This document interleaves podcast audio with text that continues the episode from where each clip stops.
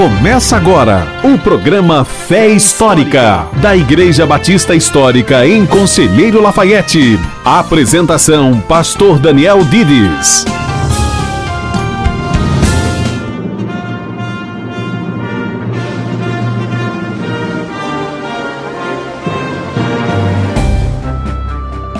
Bom dia, ouvintes da Rádio Ativa FM. Aqui é o pastor Daniel Dides. Estamos começando agora mais um programa Fé Histórica, o programa da Igreja Batista Histórica em Conselheiro Lafayette. O nosso programa vai até às 11 horas esta manhã, como cada sábado, trazendo aqui uma mensagem da palavra de Deus. Está também comigo aqui no estúdio da Rádio Ativa o pastor Adriano. Bom dia, pastor Adriano. Bom dia, pastor Daniel. Bom dia, ouvintes da Rádio Ativa. Um prazer estar com vocês mais uma vez nessa manhã. Pastor Daniel, nós estamos concluindo a série dos Dez Mandamentos e eu gostaria que nós considerássemos então nessa manhã, antes de ouvirmos a mensagem, por que, que é importante aprender na Escritura Sagrada sobre os Dez Mandamentos. Bem, pastor Adriano, eu acho que é muito importante conhecermos bastante da lei de Deus, ouvirmos a pregação da lei de Deus, até porque ela ocupa uma grande parte do texto bíblico, um bom volume nas Escrituras Sagradas, e eu acho que existem muitos motivos para isso, mas certamente um motivo é que o ser humano pecador tem essa característica de querer criar para si mesmo seus próprios padrões e decidir o que ele acha que é certo e errado e como se isso aí fosse valer para a eternidade. Eu acho isso então está certo. Eu não vejo nada de errado com aquilo, então aquilo pode. Mas quem decide isso, enfim, tem que ser o Criador, não é mesmo? É verdade. Né? Ele é o Senhor de todas as coisas, nos criou, nós temos que viver de acordo com a vontade dele, fazer o que agrada a ele. E até porque é a vontade de Deus que será o padrão no dia do juízo para o qual estamos todos nós caminhando. Então nós temos que ouvir dele e aprender com Deus aquilo que ele ensina e o que ele nos mostra ser o certo e errado conforme a sua santa e justa natureza. Agora nós estamos num mundo que está em rebeldia contra Deus, as pessoas querem inventar sua própria moralidade, querem questionar a moralidade de Deus e quebrar os padrões que Deus estabelece e nós temos que reconhecer que esse é um caminho para a destruição. As pessoas um dia terão que reconhecer que nós não temos essa prerrogativa, que quem tem direito de legislar é Deus propriamente. E nós, como cristãos que estamos no mundo, estamos sujeitos a sermos influenciados pelo ambiente que nós estamos, esse ambiente corrupto, que questiona Deus, que retruca, que inventa outro padrão e depois ainda quer julgar Deus conforme o seu padrão. E se nós não estivermos sempre voltando para as escrituras, nós podemos acabar tendo a influência do modo mundano de pensar que está todo ao nosso redor. Então é muito importante sempre voltar para a Bíblia e lembrar o que, que Deus nos ensina, quais são os padrões de Deus. É verdade, pastor Daniel. Nós vamos agora ouvir uma música. A música se chama Sou Feliz e essa música nos faz refletir na realidade que, como cristãos, devemos ter uma vida de contentamento, não ficar buscando coisas que não estão dentro daquilo que Deus tem nos concedido. Vamos ouvir essa música e depois a mensagem da palavra de Deus.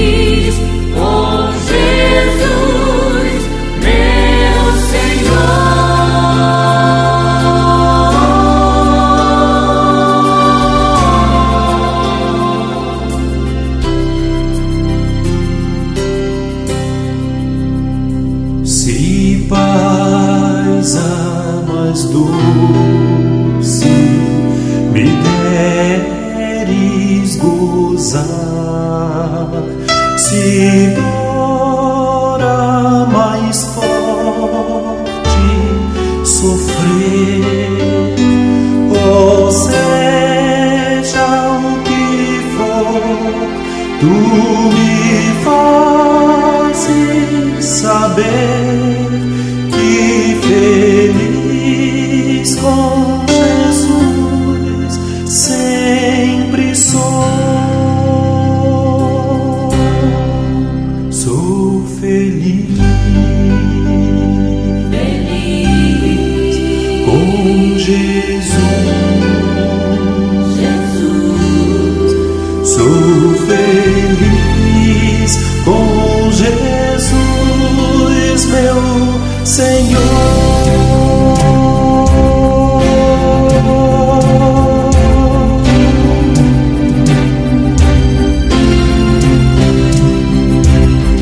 Embora me assalte o cruel Satanás e ataque com vis tentações, Ó certo eu estou, apesar de aflições, que feliz eu serei com Jesus.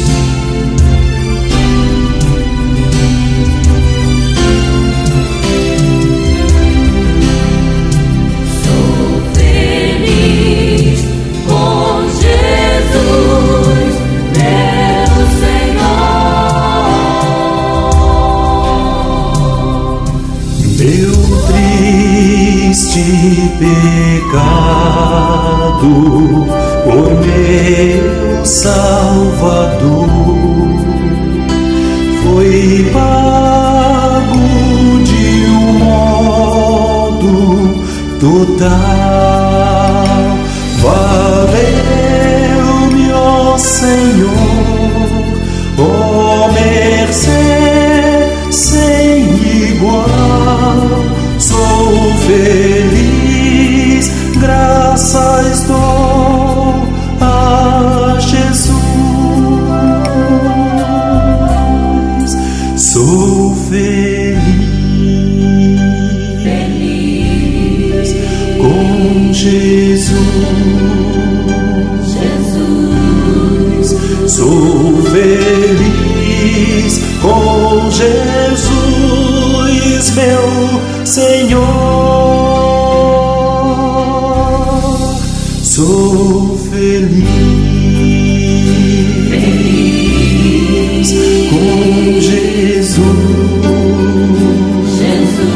Você está ouvindo o programa Fé Histórica. É hora da exposição da palavra de Deus. Êxodo capítulo 20, o versículo 17. Não cobiçarás a casa do teu próximo, não cobiçarás a mulher do teu próximo, nem o seu servo, nem a sua serva, nem o seu boi, nem o seu jumento, nem coisa alguma que pertença ao teu próximo. Nessas palavras, a Bíblia encerra a lista dos dez mandamentos. Décimo mandamento é esse mandamento de não cobiçar. E há aqui diversas especificações. Fala aqui da casa, primeiramente, depois fala da mulher, do servo, da serva, do boi, do jumento, mas conclui com essas palavras: nem coisa alguma que pertença ao teu próximo.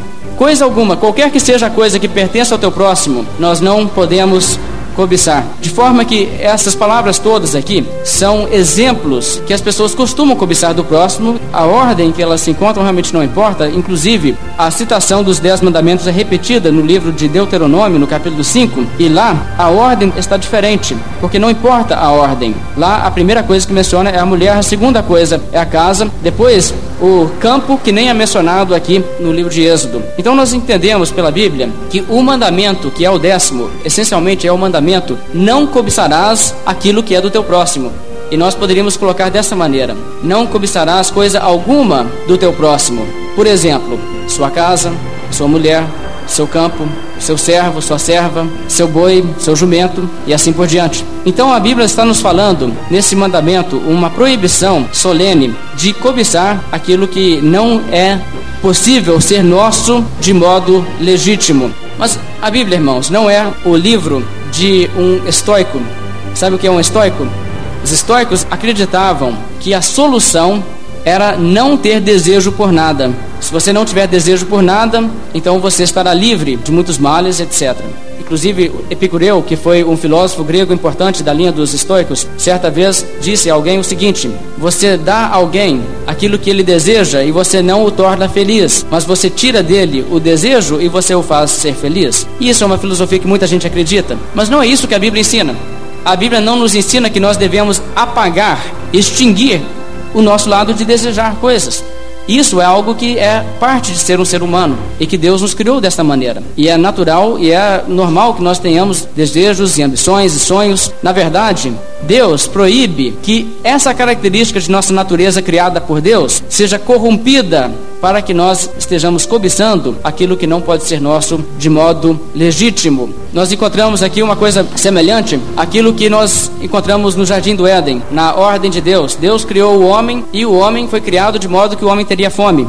E Deus não chega para Adão e diz para Adão: Você não pode comer de nenhuma árvore que existe. Não, pelo contrário, Deus diz o quê? De toda árvore que se encontra no jardim poderás comer livremente. Somente da árvore que está no meio do jardim, que é a árvore do conhecimento do bem e do mal, dessa não poderás comer. E tal é o mandamento da Bíblia que nos fala a respeito do desejo e da cobiça. O desejo em si não é condenado, desde que o desejo seja um desejo por algo legítimo, se o desejo nos leva a nos esforçar de uma maneira a sermos produtivos e fazer aquilo que é bom, então isso não é um erro. O erro está em permitir que os desejos que existem em nosso coração se tornem name. Pervertidos a desejar aquilo que não é correto ou se tornem desgovernados de maneira que nós somos conduzidos pelos desejos e não conduzidos pelo Espírito de Deus. Por isso estaremos olhando hoje essa realidade e antes de olharmos exatamente o que a Bíblia ensina no sentido da cobiça proibida, gostaria de explicar um pouco melhor isso, porque hoje em dia há uma tendência, muitas pessoas têm vindo com esses conceitos, muitas vezes importando isso de religiões orientais e estão tentando introduzir um conceito de que né, você não deve ter nenhuma vontade, nenhuma ambição e coisas dessa natureza. Veja bem, a Bíblia diz aqui não cobiçar aquilo que pertence ao teu próximo. Não significa que você não pode desejar ter uma coisa semelhante ao que o próximo tem. Você vê uma casa e você diz, me faria muito bem ter uma casa. E você vai lá e constrói uma casa. Deus, você não está tomando a de ninguém. Você não está quebrando o mandamento. Mas essa área de cobiça é uma coisa perigosa. A Bíblia nos fala, irmãos, de tomar muito cuidado com as ambições de coisas nesse mundo e nessa vida, de não deixar que isso se torne a obsessão de nossa vida, pela qual nós esquecemos de Deus, esquecemos do lado espiritual, esquecemos do próximo. A Bíblia nos diz, por exemplo, o seguinte: Não te fatigues para seres rico, não apliques nisso a tua inteligência, porventura fitarás os olhos naquilo que nada é, pois certamente a riqueza fará para si asas e como águia voará pelos céus. Mas a Bíblia fala isso. Você fizer isso a grande ambição e o grande alvo de sua vida, então você estará buscando uma coisa ilusória, que em última análise, necessariamente você terá que perder, porque passando desse mundo você não levará os tesouros dessa vida. Então, irmãos, a Bíblia nos mostra que é louco aquele que se preocupa somente com as coisas dessa vida e não se preocupa com as coisas eternas. A Bíblia nos diz também em Provérbios: melhor é o pobre que anda na sua integridade do que o perverso nos seus caminhos, ainda que seja rico. É muito melhor ser pobre, mas ser um servo de Deus e fiel, do que ser perverso e desonesto e se enriquecer. A Bíblia nos traz essa lição. Mas também a Bíblia, no seu equilíbrio, ela não nos ensina a ignorar totalmente o lado material e agir como se nós não existíssemos nesse mundo material, que é uma realidade ao nosso redor. A Bíblia apenas não nos deixa concentrar principalmente nisso. Aliás, o que foi que Jesus disse? Falando das coisas materiais, ele disse: Não vos preocupeis com o que haveis de comer, com o que haveis de beber, que haveis de vestir, porque Deus, disse Jesus, sabe que tendes necessidade de todas elas.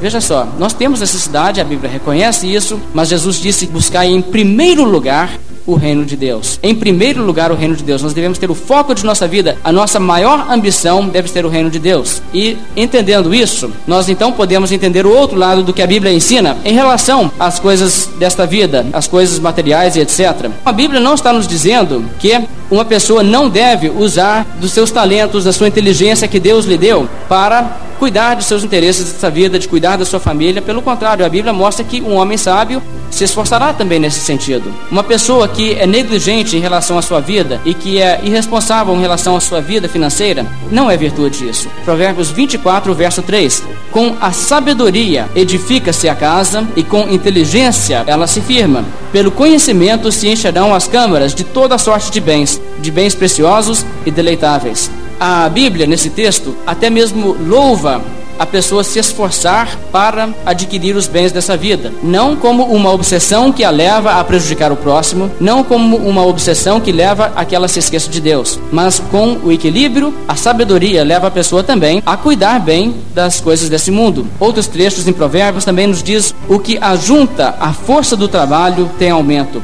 Ou seja, a pessoa que vai ajuntando, ajuntando a força do seu trabalho, como resultado do que ele se esforça para fazer, ele vai tendo aumento. E isso é retratado na Bíblia como bênção do Senhor. Os planos do diligente tendem à abundância. Tudo isso está no livro de Provérbios. Então, irmãos, devemos compreender que ser uma pessoa que recusa fazer as coisas devidas para cuidar de suas necessidades desse mundo não é nenhuma virtude, é, aliás, uma coisa repreendida pela Bíblia. E muitas vezes nós encontramos pessoas que, na verdade, não têm o caráter trabalhador, que disfarçam a sua preguiça atrás de uma pretensão de santidade, dizendo eu não tenho apego às coisas materiais. E irmãos, isso é tão pecaminoso quanto uma pessoa que se absorve totalmente nas coisas materiais e não tem tempo para Deus. Então nós não estamos aqui pregando que é errado a pessoa ter os desejos normais e naturais e dentro das limitações que Deus estabelece para a nossa vida. Muitas vezes, especialmente no período medieval, pessoas faziam votos de pobreza, de não possuir nada, como se isso fosse o ensinamento das Escrituras. Mas, na verdade, desde que uma pessoa ganha o seu sustento de uma maneira honesta, sem que esteja explorando ou lesando o próximo, e desde que, sendo uma pessoa de posses, viva a sua vida com prioridades cristãs, a Bíblia mesmo louva o enriquecimento legítimo. Então, o que a Bíblia está nos falando, entrando agora no sentido propriamente do mandamento, não cobiçarás, certamente não é uma proibição de construir um patrimônio para a sua família, de ter ali né, o seu emprego e poder ter as suas coisas ajeitadas, desde que não seja uma vida desequilibrada que peca em função das coisas materiais. Mas o que a Bíblia nos proíbe é apenas aquilo que está além dos limites do que Deus tem proporcionado para nós, e isso entra diretamente na propriedade alheia. O que é do próximo, o que pertence a outro, nós temos que respeitar que aquilo é do outro. A casa e o campo representam o que nos nossos dias? As casas, as propriedades, as terras, lotes. Quando diz, por exemplo, da mulher, não cobiçarás a mulher do teu próximo, está falando da cobiça sexual. O boi e o jumento também são mencionados. O boi, naqueles dias, era a ferramenta de trabalho, era o trator da época, né? Pode ser um trator hoje, pode ser um outro equipamento de trabalho. O jumento era um transporte, pode ser o carro, a moto. Não cobiçar qualquer coisa. Essas coisas são típicas. O mundo, no seu contexto, mudou um pouco, mas o princípio claramente nos transparece nessas palavras. Então aí está o mandamento: não cobiçarás coisa alguma que pertença ao teu próximo. E eu te pergunto uma coisa: você cobiça aquilo que é do próximo? Alguém disse que esse mandamento é o mandamento que ninguém nunca admite que quebra. Não é que ninguém quebra, é ninguém admite. Agora, irmãos, se alguém não entende que nós vivemos numa cultura que nos anuncia cobiça sexual o tempo todo, as pessoas não estão entendendo o que a Bíblia está dizendo nesse aspecto. Também a cobiça pelas coisas materiais, as propagandas que nós encontramos em qualquer contexto que seja, a maioria das propagandas são voltadas à ideia de levar as pessoas a se sentirem infelizes se não têm condições ainda de ter aquilo. Então nós encontramos, irmãos, que isso aí é uma coisa que está a todo lugar ao nosso redor. Então a Bíblia nos adverte contra a cobiça. Veja o que a Bíblia diz: Fazei, pois, morrer a vossa natureza terrena, a prostituição, a impureza, a paixão lasciva, o desejo maligno, a avareza, que é a idolatria. Essas coisas nós devemos fazer morrer, devemos rejeitar esse sentimento. Quando vem isso ao nosso coração, um sentimento impuro, um sentimento de cobiça, nós devemos rejeitar isso. Eu acho interessante uma declaração que Martim Lutero fez sobre esse assunto. Nós não podemos evitar que um pássaro voe por cima de nossa cabeça mas nós podemos evitar que ele faça um ninho. E olha, irmãos, talvez você não possa impedir de ter um pensamento, mas você pode cortar o pensamento pela raiz e não alimentá-lo, e não permitir que ele venha a dominar a sua vida. E é disso que a Bíblia está nos falando. A Bíblia declara que o cristão tem que se livrar da cobiça, inclusive a cobiça, a Bíblia fala em relação a dinheiro e a ganho ilícito, que o líder da igreja, o bispo, o pastor, a Bíblia diz assim: é indispensável que o bispo seja irrepreensível, como dispenseiro de Deus, não arrogante, não irascível, não dado ao vinho, nem violento e nem cobiçoso de torpe ganância Veja só, que não pode ser cobiçoso de torpe ganância. A pessoa que cobiça as coisas materiais, isso é proibido. E se uma pessoa tem luta nessa área, ela não pode ser pastor na igreja cristã. O apóstolo Paulo diz com toda a franqueza: olha, gente, cuidado aí que vão vir outros aí, o interesse deles é tosquiar o rebanho. Então lembro do tipo de exemplo que vocês tiveram em mim, Paulo diz, porque jamais cobicei prata, nem ouro, nem vestes de ninguém. E Paulo dá a si mesmo como exemplo que não era essa a ambição de sua vida. Então, desde que nós tenhamos isso em mente, temos que ter o equilíbrio em nossas vidas. O espiritual primeiro, o material no seu lugar. Nós devemos então dizer: Eu gostaria de ter uma coisa assim, se Deus quiser. Se Deus, na sua providência, permitir, eu aceitarei grato. Se Deus afastar de minhas mãos, eu aceitarei sua decisão, sua determinação. Essa é a atitude do cristão, irmãos. Nós temos muitas vezes visto pessoas com essa atitude, né? Eu quero isso, eu tenho que ter aquilo, eu vou arranjar aquilo de todo jeito, né? Se eu puder, eu arranjo de um modo legítimo. Se não, eu arranjo de um modo ilegítimo. Se eu puder ter honestamente, eu arranjo honestamente. Mas se eu tiver que ferir alguém, então o problema é dele, vou ferir. Se for necessário negligenciar Deus na minha vida para obter, eu vou obter a si mesmo, Deus em segundo plano. Eu vou atrás daquilo que eu quero. Essa é a atitude de muita gente, e essa atitude, irmãos, é pecado. A cobiça é diferente dos outros pecados aqui dos dez mandamentos, porque esse pecado é um pecado de uma natureza interna. Ele é lá do coração. É como Jesus disse, o lado de dentro do copo. Jesus falou dos fariseus limpam o lado de fora do copo, mas o importante mesmo é estar limpo do lado de dentro. E quando Deus fala não cobiçarás, Ele está nos falando para limpar o lado de dentro do copo, limpar o coração. Porque mesmo que a cobiça nunca nos leve a cometer um ato, a própria cobiça é pecado. Não é somente o pecado, por exemplo, de furtar o pecado de cobiçar. Cobiçar também é pecado. É claro que dos sentimentos brotam as ações, mas mesmo que nunca chegue a culminar numa ação, a cobiça por si é um pecado no coração do homem. E irmãos, o apóstolo Paulo entendeu isso. O apóstolo Paulo era um fariseu.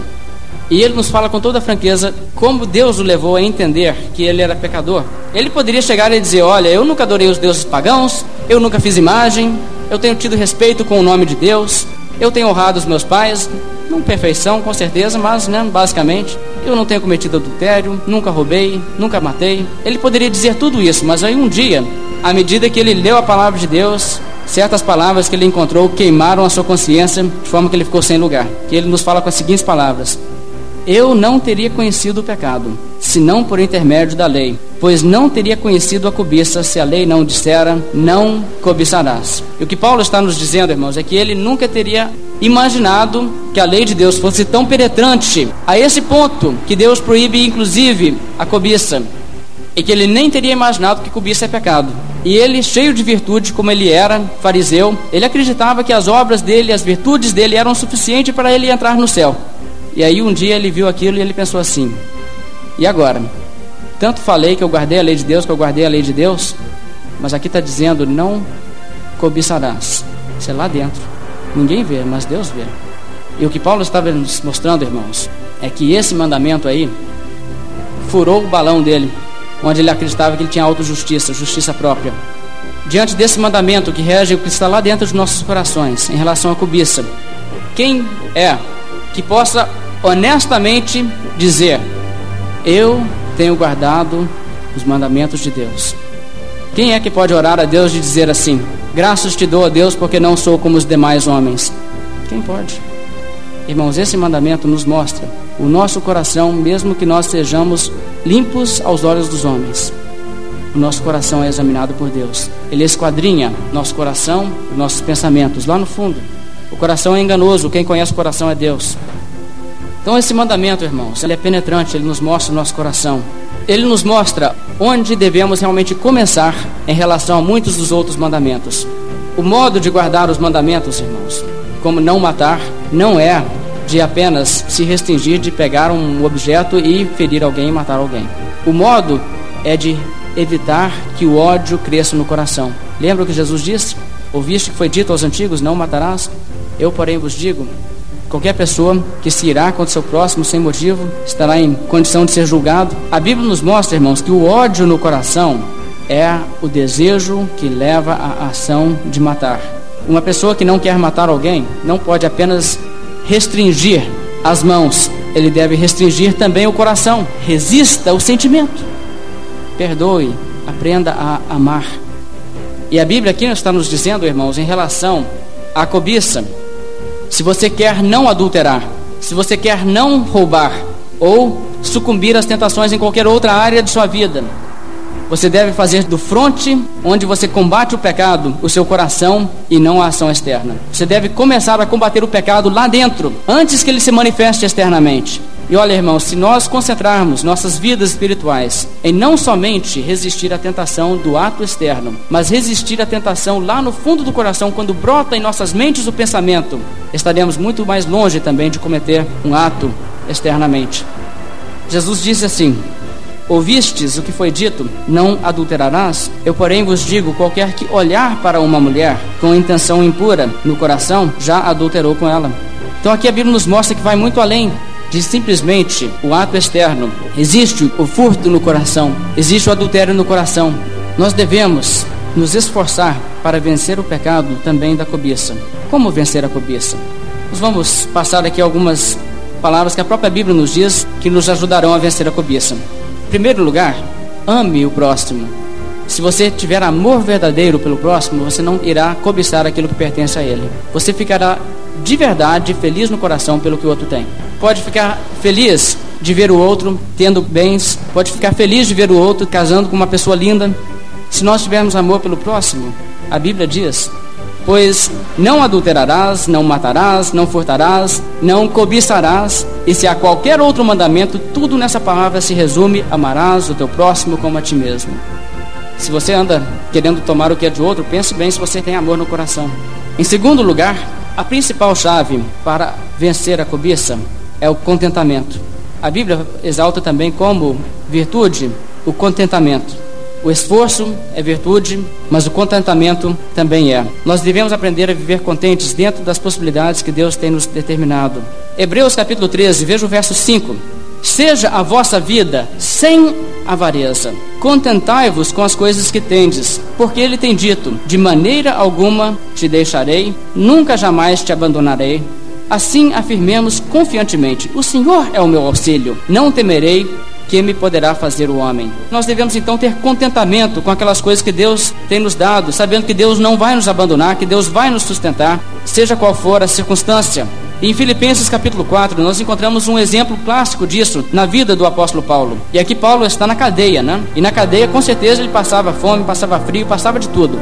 O verso 10 aqui diz assim: Alegrei-me sobremaneira no Senhor, porque agora, uma vez mais, renovastes a meu favor o vosso cuidado o qual também já tinhas antes, mas vos faltava a oportunidade. Digo isto não por causa da pobreza, porque aprendi a viver contente em toda e qualquer situação. Tanto sei estar humilhado, como também ser honrado. De tudo, em todas as circunstâncias, já tenho experiência, tanto de fartura como de fome, assim de abundância como de escassez. Tudo posso naquele que me fortalece. Esse versículo aí, tudo posso naquele que me fortalece, significa o que, irmãos? Não é que eu posso conseguir tudo, não. O que ele está dizendo, eu posso suportar tudo, porque Cristo me fortalece. Se eu tiver que passar fome, eu suporto, porque Cristo me fortalece. Se eu tiver abundância, nisso também eu posso, porque Cristo me fortalece. Ele está dizendo, eu tenho experiência de tudo: fartura, fome, abundância, escassez, e aliás, venha o que vier, eu posso lidar com tudo, porque Cristo me fortalece. Veja que Paulo aprendeu o contentamento. Então, irmãos, o contentamento é a grande chave. Tendo sustento para nossas necessidades básicas e com que nos vestir, estejamos contentes. Nós devemos aprender o contentamento dentro daquelas coisas que Deus tem nos proporcionado.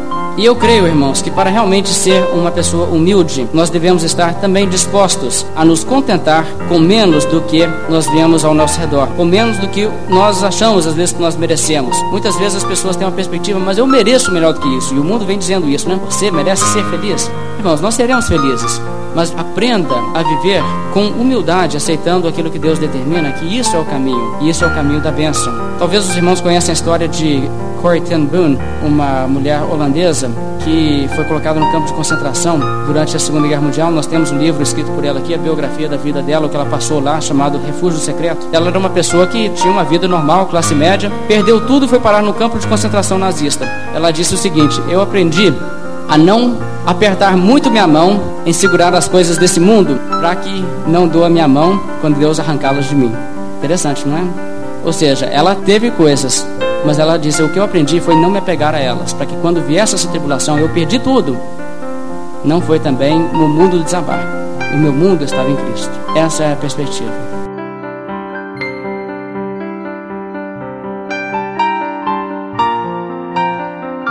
Bem, com essa meditação estamos chegando ao final do nosso programa desta manhã e quero fazer o convite para vocês que nos ouvem na rádio fazer uma visita à nossa igreja. Em Conselheiro Lafayette, nós estamos na rua José Coelho, número 600, no bairro Jardim Cachoeira. No domingo, nossas reuniões são 9h30 e 19h30. Convidamos você também a participar conosco em Congonhas, o horário é às 19 horas no domingo. O endereço é Rua São João Del Rei, número 177. O bairro é Cristo Cristo Rei. Também na cidade de São João del Rei. O horário de nossa reunião é às 9 horas da manhã no domingo. O endereço é Rua Tomé Portes del Rei, número 438, no bairro Matozinhos. E você pode buscar mais informações sobre nossa igreja também e ouvir mensagens, essas da rádio e outras através do nosso site. É só procurar Batista Histórica tudo junto, batistahistórica.org.br. Temos também um canal no YouTube com mensagens da pregação da palavra de Deus. É só procurar por Igreja Batista Histórica no YouTube. Nas quartas-feiras nós temos o nosso curso de teologia. Nós continuamos convidando você a participar conosco. É só comparecer na Igreja Batista Histórica em Lafayette no horário das 19 horas. Você vai participar de uma aula e se interar de como acontece o curso. E nas quintas-feiras às 19h30 em Lafayette temos também a reunião de oração e estudo bíblico. Convidamos então a participar conosco nessas atividades da igreja. No mais, fique na bênção do Senhor Jesus Cristo e até o próximo sábado para o próximo programa Fé Histórica. A Igreja Batista Histórica apresentou Fé Histórica, um programa da Igreja Batista Histórica de Conselheiro Lafayette. De volta no próximo sábado às dez e meia da manhã, aqui na Ativa FM.